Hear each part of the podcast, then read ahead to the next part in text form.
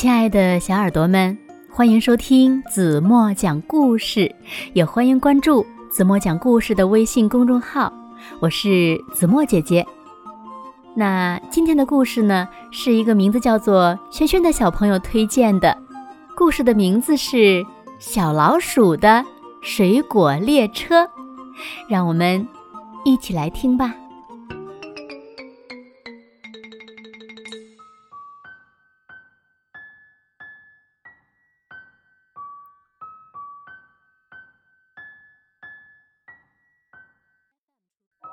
小老鼠莫里和他的家人住在果园里。秋天是他们最快乐的日子。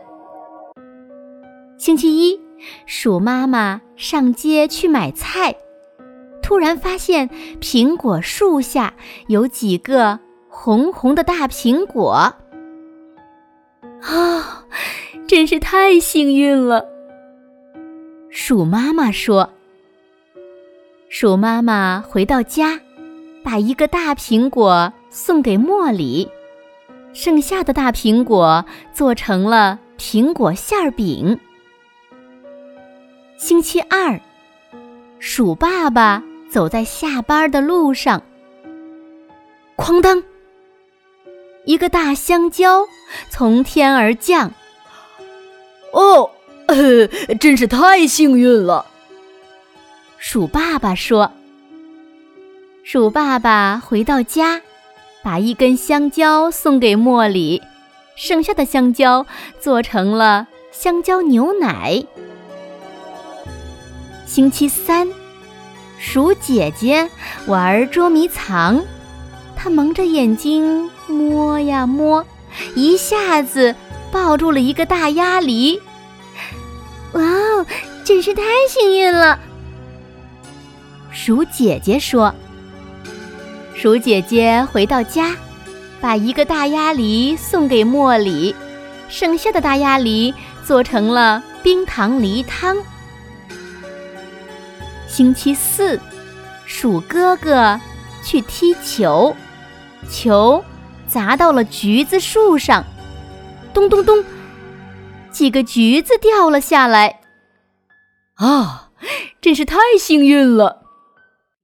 鼠哥哥说：“鼠哥哥回到家，把一个橘子送给茉莉，剩下的橘子做成了蜜橘罐头。”星期五，茉莉出去找宝藏，一不小心掉进了一只旧鞋子里。哇哦，真是太幸运了！茉莉。探出头来说：“茉莉把旧鞋子拖回家，叮叮叮，梆梆梆，看呐，一辆水果列车做好了。周末到了，小老鼠一家开着水果列车去旅行。呜，水果列车出发了。”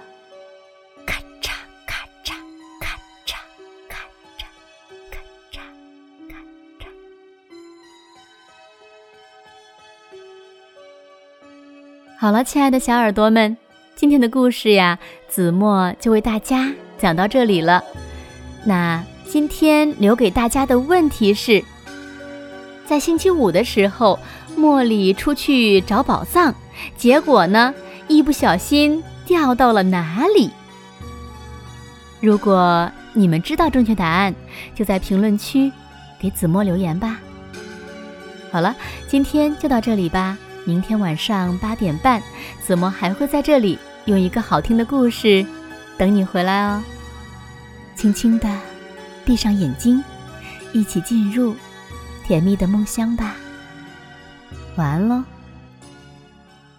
当困难来临的时候，请你举起你的左手。左手代表着方向，它不会向困难低头。当遇到挫折的时候，请你举起你的右手，右手代表着希望，它不会为挫折发愁。